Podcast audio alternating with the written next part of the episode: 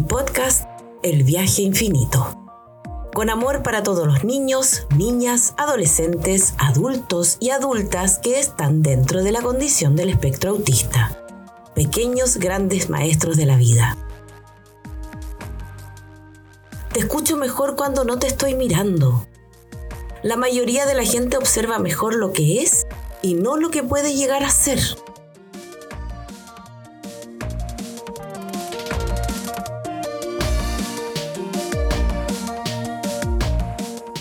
Bienvenidos y bienvenidas al octavo episodio del Auti Podcast El viaje infinito. Hoy estamos en, un capítulo precioso, casi de cierre, porque vamos a realizar un, noveno de bonus track eh, llamado Tarde o Temprano. Gracias a una de las invitadas de hoy, porque estuvimos en un proceso creativo previo de segundos para llegar al nombre. Y va a ser eh, conducido este, este, este episodio del Auti Podcast por la Florencia Velastín, una terapeuta ocupacional seca, amiga, amorosa, empática, dulce, que trabaja con dos adolescentes, una adolescente adolescente y otra adolescente adulta, una todavía en el colegio en la enseñanza media, la Ro, y la Javi, que en la actualidad está en, eh, estudiando animación digital en su primer año. ¿sí? Recuerden que nos deben escuchar en Spotify, Apple Podcast y Google Podcast. Además, nuestras redes sociales, arroba autipodcast, arroba autismo, arroba centro el abedul.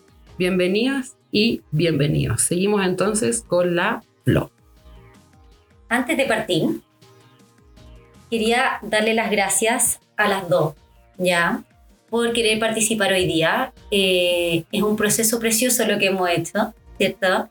Estamos en un proceso de intervención, cada una hace como más o menos seis meses, un año. Ha sido una experiencia preciosa conocerla.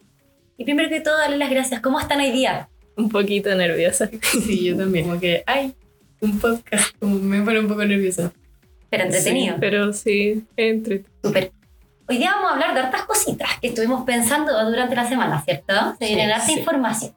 Un poquito como para partir organizando toda la información que se nos viene. Yo quiero partir con la pregunta como de dónde nacen las ganas, de dónde nace este, esta iniciativa de querer hacerse el test A22, ¿cierto? Porque las dos llegaron acá por el test A22. Eh, partamos por eso. ¿Quién em, la Ro? Ya, tú. Em, yo como que en ningún momento de mi vida tuve como un indicio de que yo podía ser como parte del espectro autista, tampoco lo deducí ni pensé en ninguna mínima posibilidad. Yo como que solo me sentía un poco más como diferente a los demás solamente. Pero me acuerdo que desde muy chica me costó concentrarme en clase, entonces el año pasado, luego de mucho como problema en el colegio por no poder concentrarme o como baja de notas, aunque estuviera estudiando mucho, fui al neurólogo. Mi mamá me llevó y le expliqué como toda como mi vida, como había sido con la psicóloga y todo. Y mi neurólogo me dijo como, ¿no has pensado en que tal vez podría ser autista?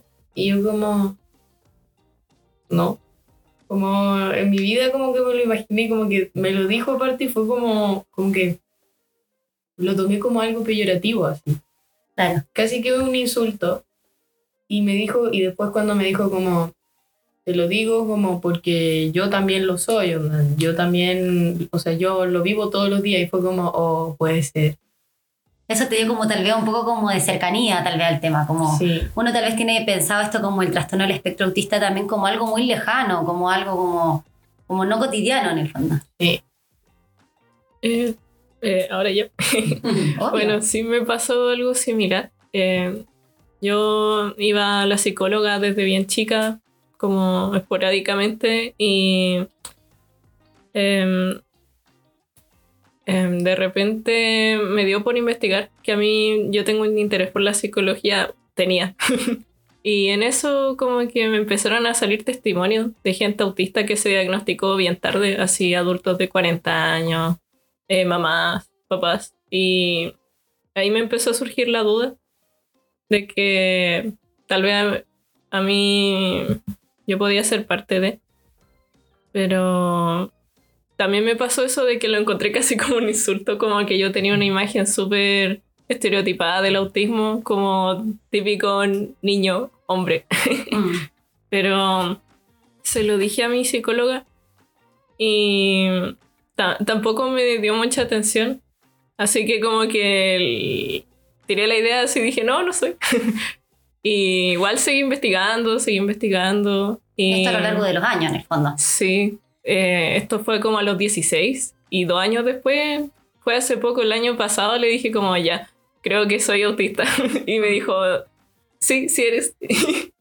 y igual lo encontré como feo, porque al principio como que no pescó mucho la idea, pero dijo que sí.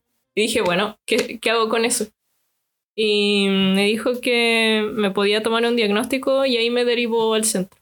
Mm, Súper, Javi. Claro, y ahí tenemos como, como un punto en común en, en las dos, en el fondo. Como esto de haber pasado una infancia de harta psicólogo, de harto psiquiatra, bueno, esto yo también lo digo porque lo, lo tengo evidencia, eh, harto como profesional, como una búsqueda un poco grande, ¿o no? Hasta llegar a la adolescencia y decir como, ah, ya, esto era. Esta de como reconciliarse un poquito con lo que estaba en el pasado. Ustedes mirando en perspectiva como que mirando esa, esa Javi de la niñez, esa Ro de la niñez, ¿cómo, ¿cómo lo ven ahora? Efectivamente se sentían diferentes, efectivamente, eh, ¿cómo fue? Cuando yo era chica, como que siempre he sido como muy alta o como muy como físicamente diferente de mis compañeras, entonces yo siempre sentí como algo que era diferente de mí con el resto de las personas. Era como ya, yo soy diferente del resto de mis compañeras porque esto. Pero tampoco como que nunca lo consideré como más allá de eso. Y en parte me hacía sentir excluida también, porque era como que a veces mis compañeras tenían gustos que yo no tenía o cosas que le gustaban a ella y yo la encontraba como tontera. Y en verdad no lo expresaba porque era como, ¿cómo les voy a decir que su gusto yo lo encuentro una tontera? No, no era como, era como desubicado. Mm. Pero siempre fue como, como que sentía como que yo era como un poquito distinta.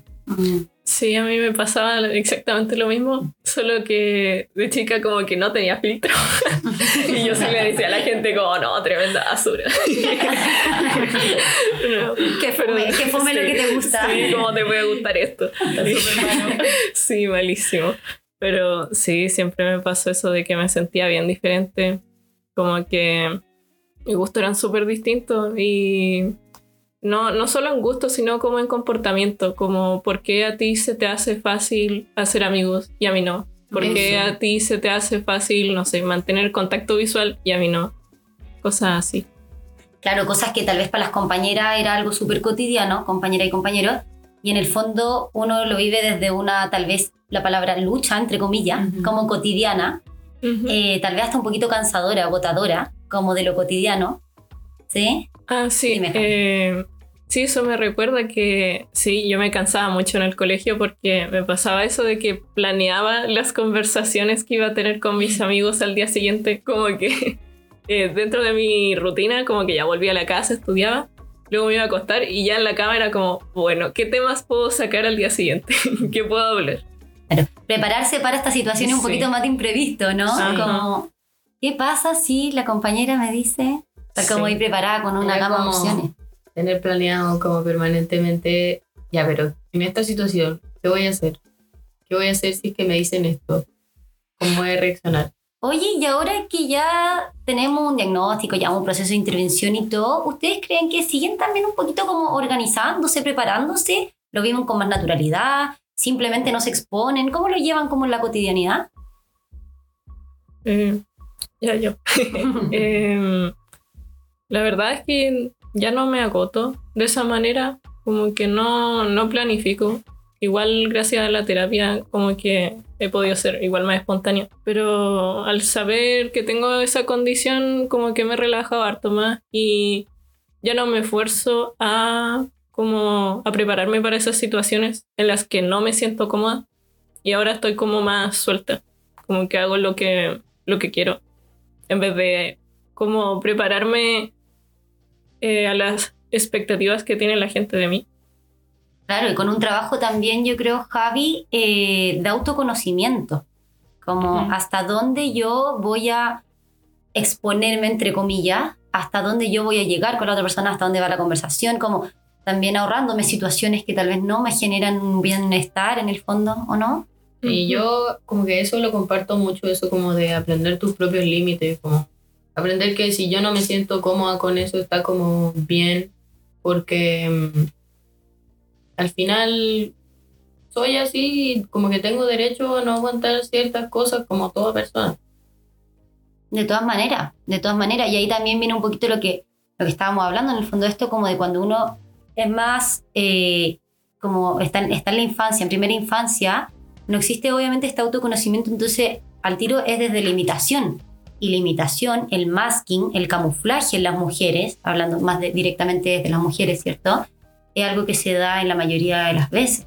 O sea, esto de imitar, de copiar, y por lo mismo también antiguamente se creía que las mujeres no, no eran del espectro, ¿cierto? Sí, pues. Sí. Porque en el fondo, pero ¿cómo si habla? ¿Cómo si tiene amigos? ¿Cómo? Y en verdad te das cuenta que lo hacen, pero con un costo energético gigante, donde terminó súper cansada, donde el día de mañana también se nos mezcla con la salud mental, ¿cierto? Que fue un Sí. poquito tal vez lo que, lo que vivieron, ¿no? Esto como de ir, a, de ir a diferentes, como una búsqueda de salud Sí, mental. sí, sí. Antes de ese diagnóstico eh, me pasaba exactamente eso.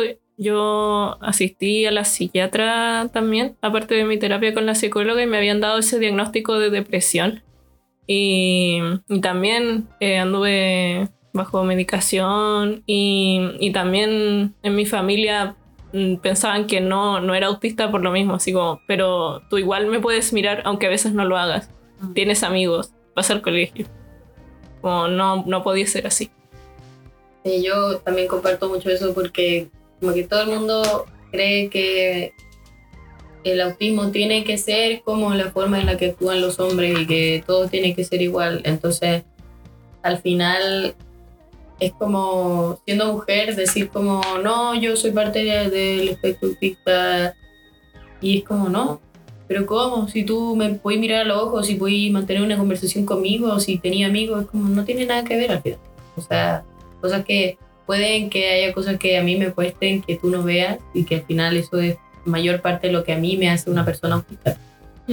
Oye, Roy, llevándolo como a la práctica de lo que estáis diciendo, ¿cómo lo enfrentáis tú eh, esta como, como, como crítica, por decirlo de alguna manera, social, que es como lo que conversamos un poco ayer, esto como, tú, te ah, pero si no se te nota.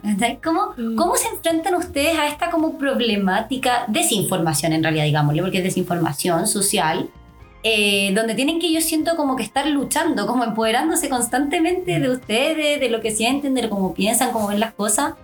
Eh, ¿Cómo ustedes se, se defienden frente a eso, por así decirlo?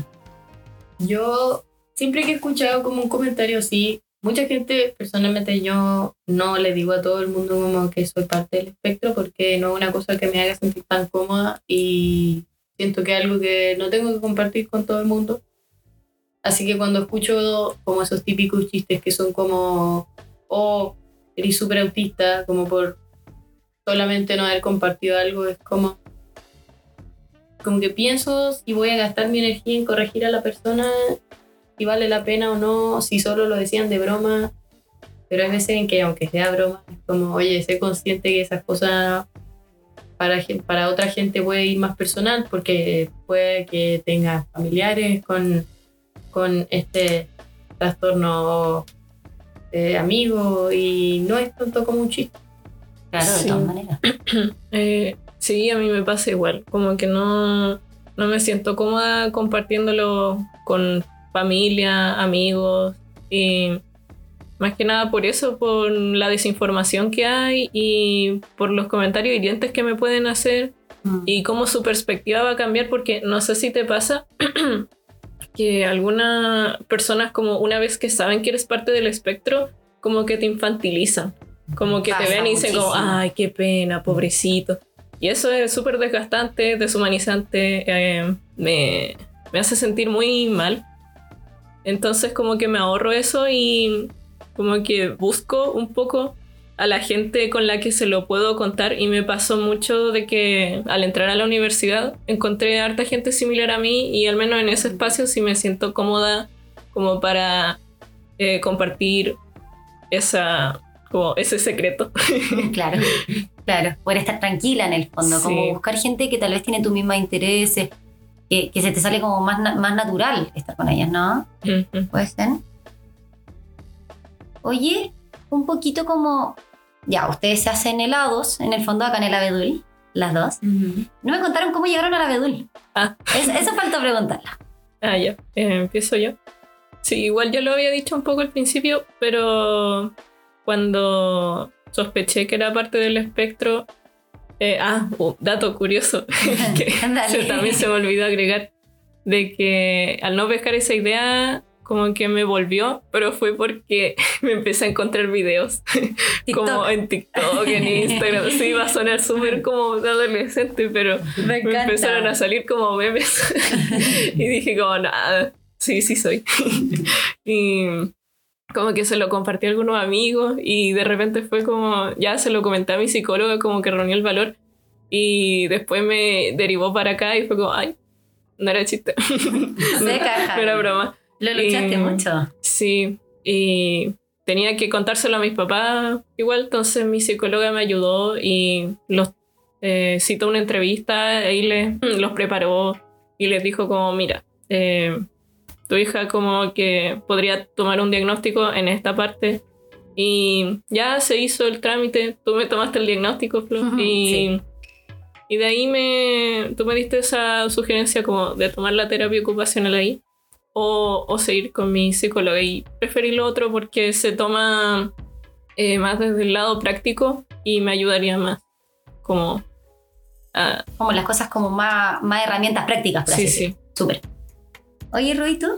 A mí, como que mi mismo neurólogo está como alineado como con la. Cristiano. Entonces, como que yo llegué por casualidad del destino hacia él, porque fue como, mi mamá dijo como, ya aquí hay uno, fue como el primero que encontramos.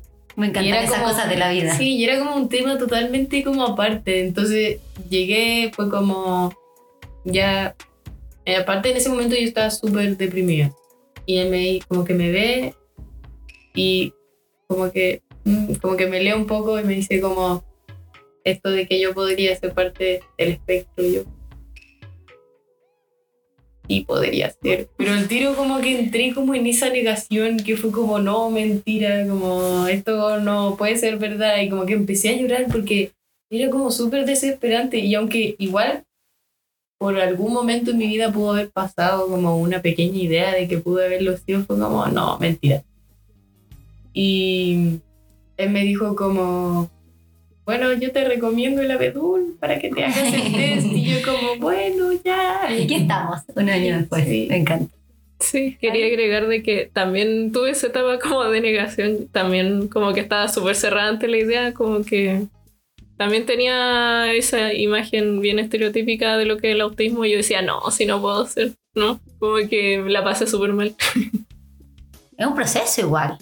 Como que, por eso también les preguntaba, como qué significa también para ustedes. Como, como que muchos pacientes que lo ven como, bueno, en realidad de todas formas, pues si una persona lo puede ver de la manera que uno lo siente. Pero por eso les preguntaba un poquito.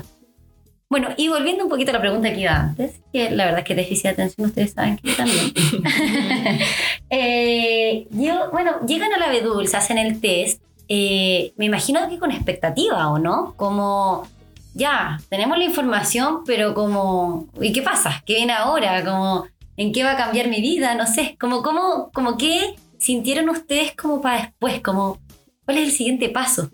Sí, cuando tomé el test, sí, sí, me pasó como de que no sabía que iba a llegar tan lejos, entonces no sabía qué hacer después. Y eh, ya cuando tuve mi, el documento con el diagnóstico, se me dio esa opción de tomar la terapia ocupacional y yo tampoco sabía qué era eso, no tenía idea, dije, ¿y eso en qué se diferencia con la psicóloga? ¿En qué me va a ayudar? Eh, e incluso en internet tampoco me ayudaba mucho porque salían cosas súper de niños. Claro, como, como, el juego. te- sí, te vamos el- a ayudar a través del juego a lavarte los dientes, a ponerte los zapatos. Y yo de, ya sé hacer eso. ¿Cómo te explico que ya sé Sí, pero me lancé nomás, dije, bueno, si me va a ayudar, está bien.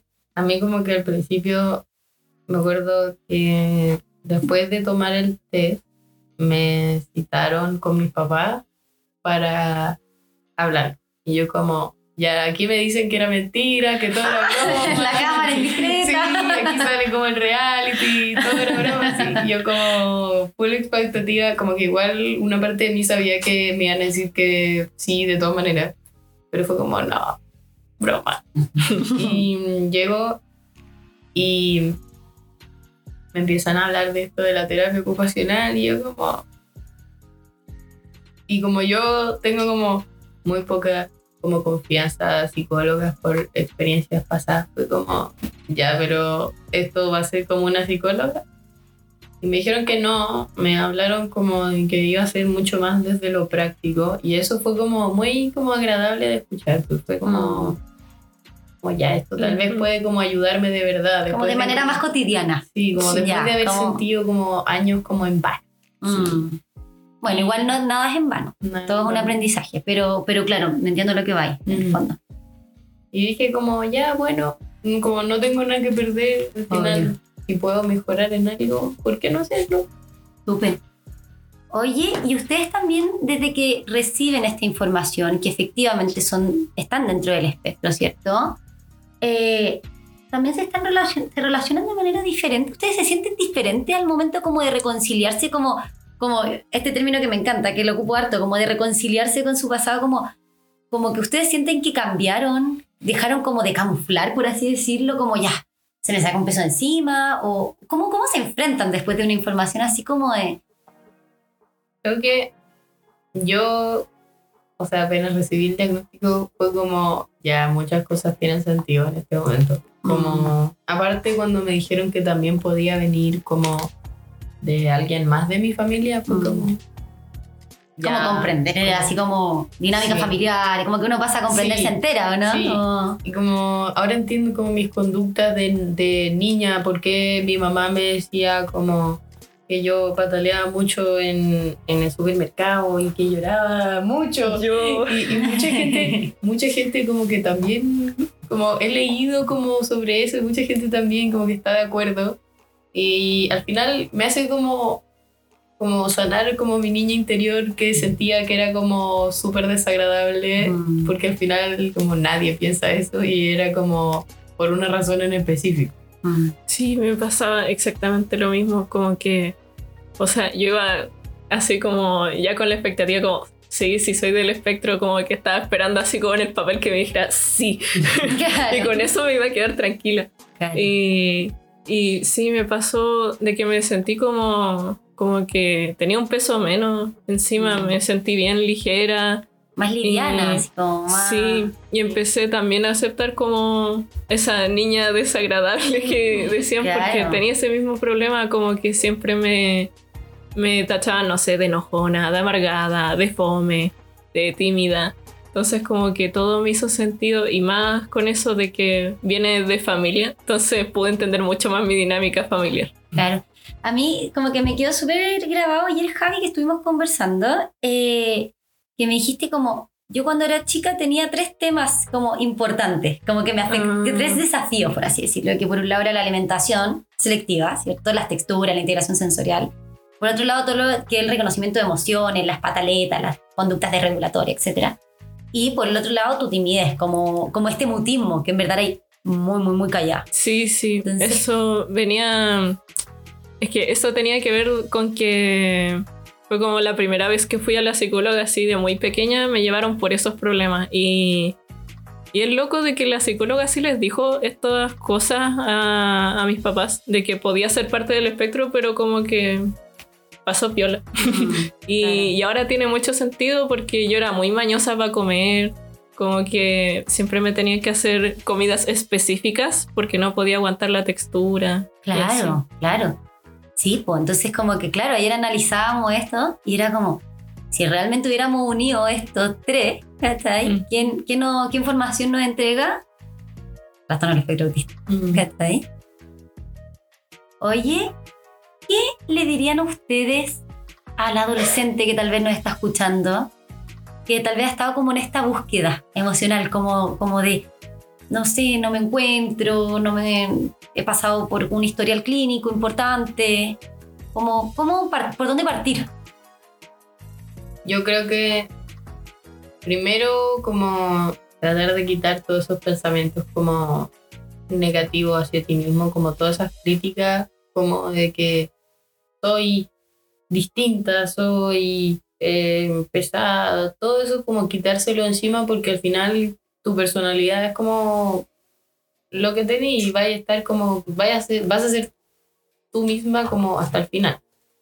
Y que mm, no sé si, si tienen la duda como de, de, que tal vez podrían ser parte del espectro, ¿por qué no hablarlo con un adulto? Como, ¿Por qué no hablarlo con, con tus papás o algo así?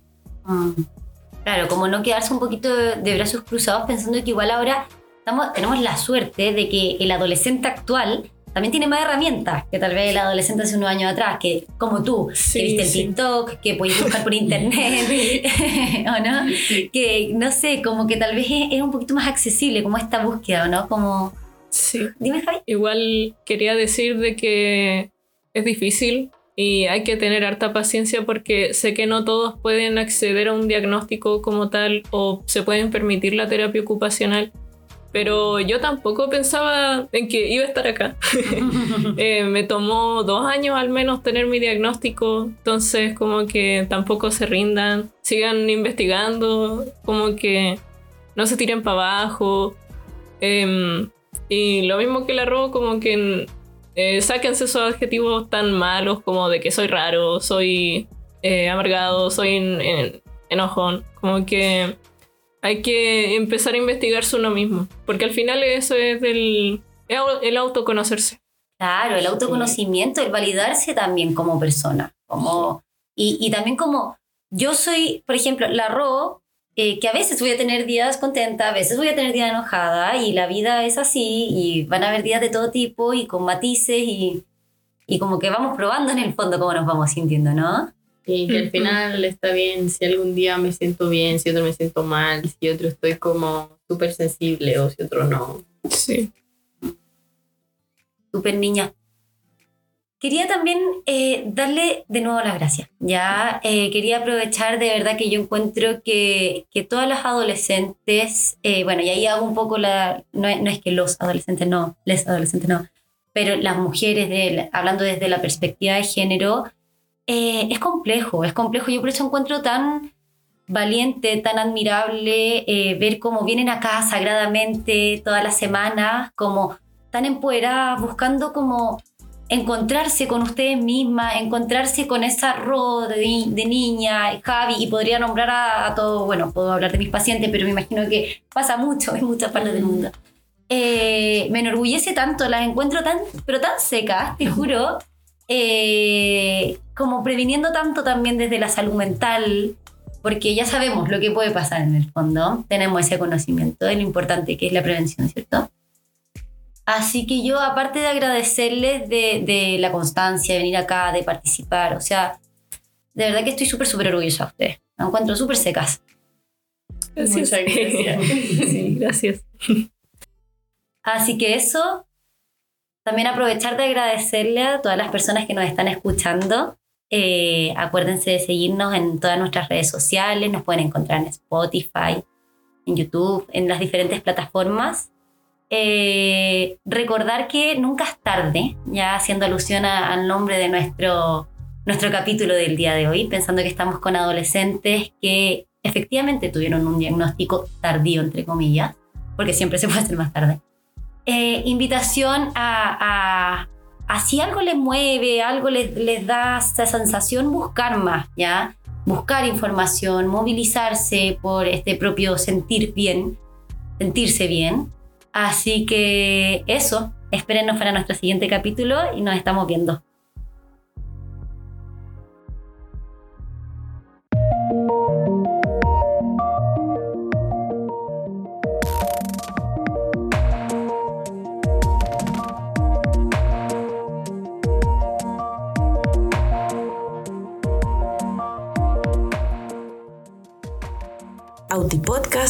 El viaje infinito.